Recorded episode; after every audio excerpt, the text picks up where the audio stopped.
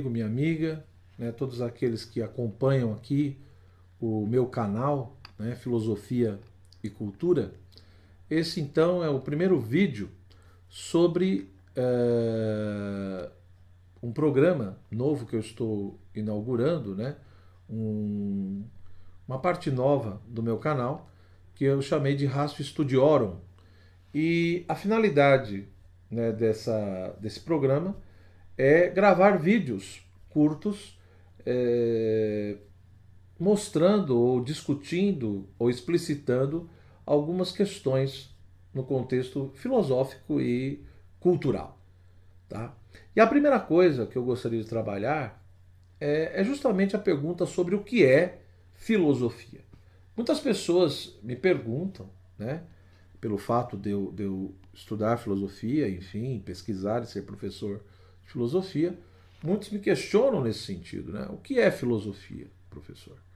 Para que é, a filosofia é algo tão necessário e importante? Né? Ora, além dessa questão do elemento histórico, né, é, que é muito fácil de encontrar em qualquer livro, ou seja, a ideia de que a filosofia nasceu na Grécia, né, mais ou menos ali no final do século VII, passagem para o século VI a.C., né, no conjunto de colônias gregas na região da Jônia, etc. Além disso, né, me parece que o que é importante de fato é entender que no nossa, na nossa vida, né, no nosso cotidiano, nós, querendo ou não, nós nos pronunciamos sobre as coisas, nós afirmamos, nós negamos, é, nós questionamos. Né?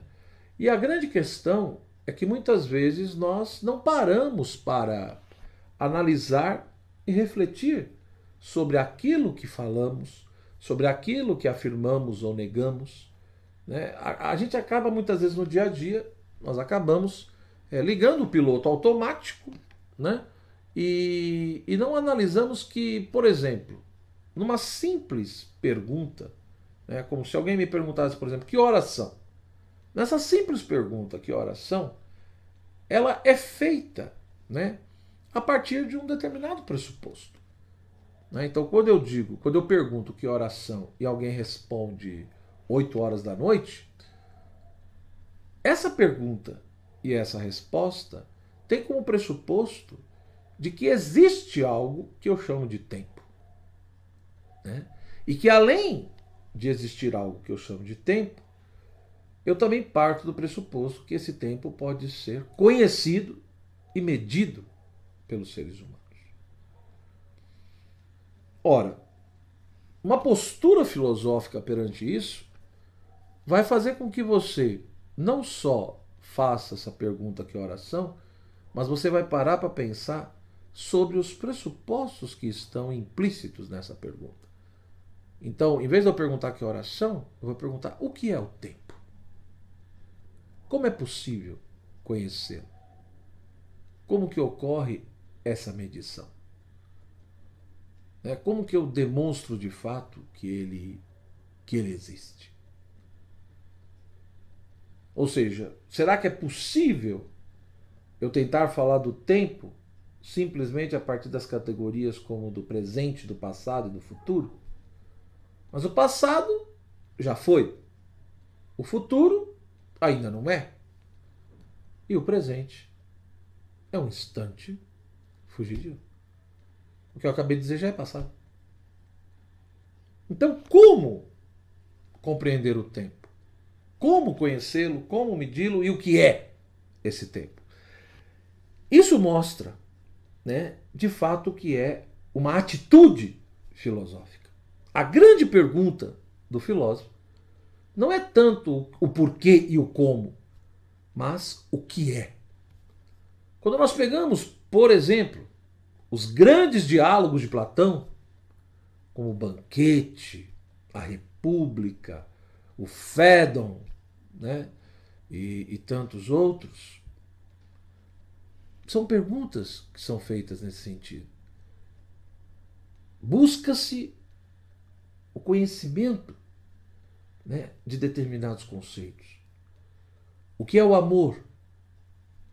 O que é a justiça? né? o que é a alma.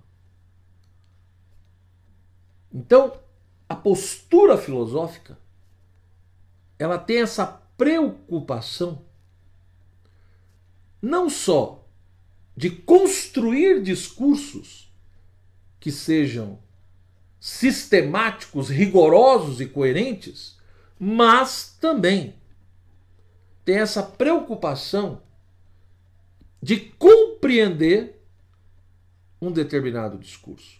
Ou seja, o ser humano, com o seu desejo de conhecer o mundo e a si mesmo, né, de conhecer a verdade sobre as coisas, ele de fato vai se esforçando e usando todas as suas capacidades naturais para tentar conhecer o mundo, conhecer a realidade.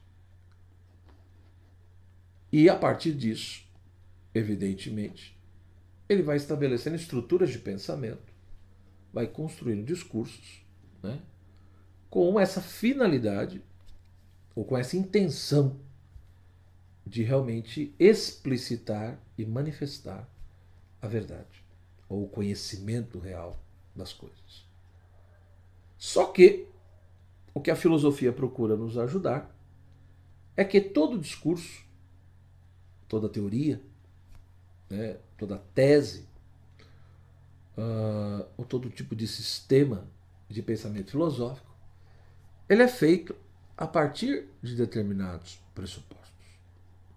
Então, se você quer compreender um discurso filosófico, ou uma determinada escola filosófica, a primeira coisa que é fundamental, importantíssimo, é tentar perceber quais são os pressupostos a partir dos quais esse autor está partindo.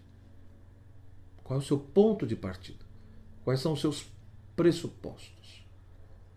A partir disso, você vai ver lá, evidentemente, determinadas teses que esse autor defende, determinadas né, é, ideias. E além dessas teses que ele defende, ele também vai acabar construindo e apresentando determinados conceitos sobre os mais diversos assuntos. E, além dessas teses que estão conjugadas a esses conceitos, evidentemente que esse autor, essa pessoa que tem essa postura filosófica, também vai procurar apresentar argumentos para justificar e demonstrar racionalmente essas suas teses e esses seus conceitos, procurando, evidentemente, é, convencer os seus leitores de que o que ele está dizendo é coerente, é verdadeiro e que tem sentido. Portanto, se a gente for ver,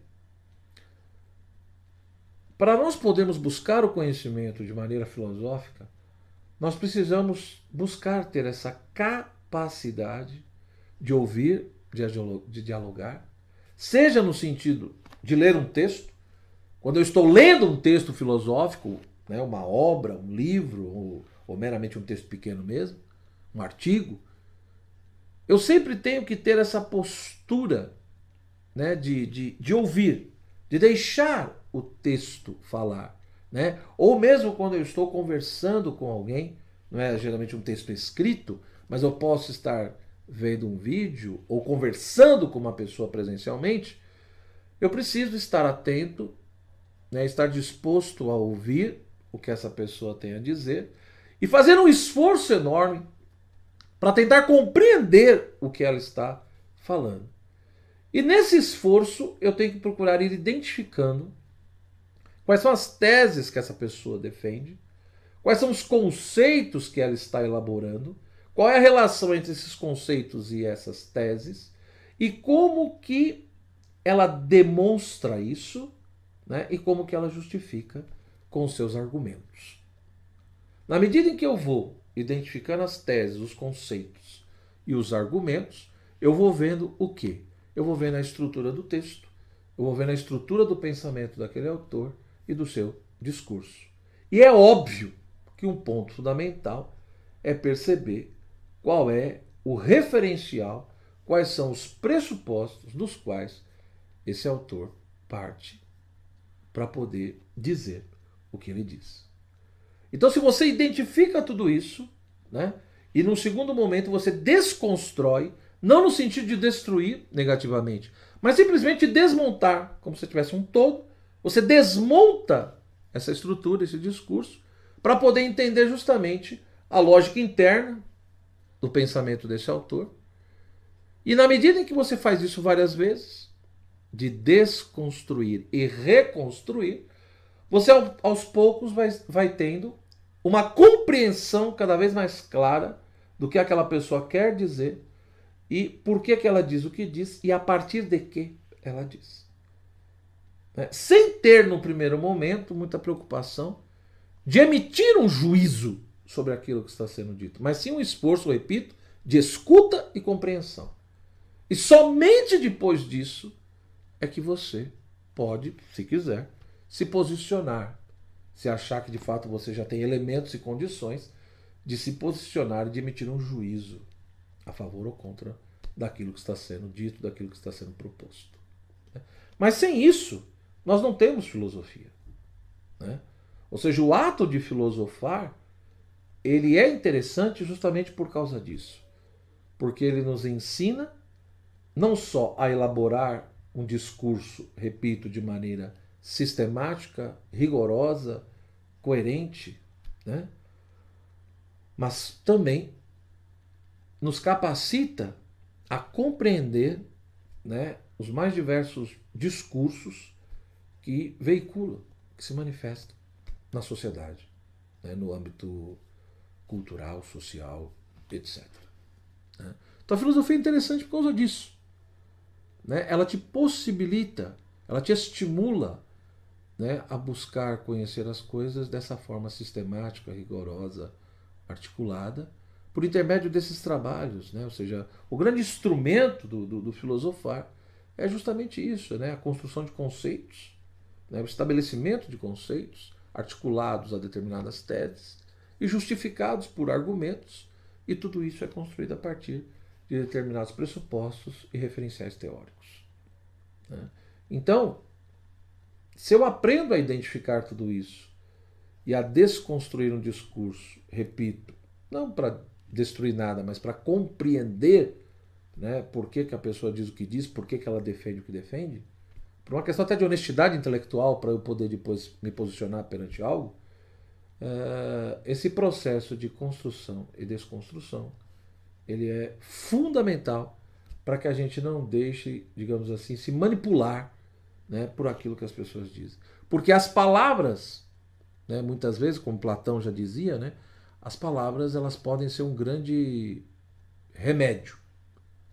As palavras e o discurso podem ser um grande remédio para a alma, que nos ajuda a nos libertar de tantas confusões e medos. Mas também pode ser um grande simulacro uma grande farsa é, por intermédio da, do discurso.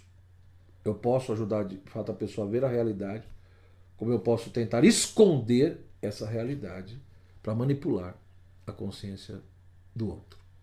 Então nós como humanos, como humanos, né, me parece que é algo próprio nosso e independente de se estudar, de fazer faculdade de filosofia ou não, de ser professor disso ou não, me parece que é algo interessante que toda pessoa saiba fazer isso. Seja estudando história da filosofia ou determinadas temáticas filosóficas, mas é fundamental saber ler um texto, não só de filosofia, mas ler qualquer texto de forma filosófica. Né? E além de um texto escrito, também outros tipos de expressão de comunicação, para que a gente não se deixe levar pelo encantamento das palavras. Porque, no fim das contas, quem vai sofrer é você mesmo. Então, agradeço a sua atenção e eu vou procurar colocar aqui, né, toda semana, uma reflexão nesse nosso programa Rácio Studiorum. Um abraço, até o nosso próximo encontro.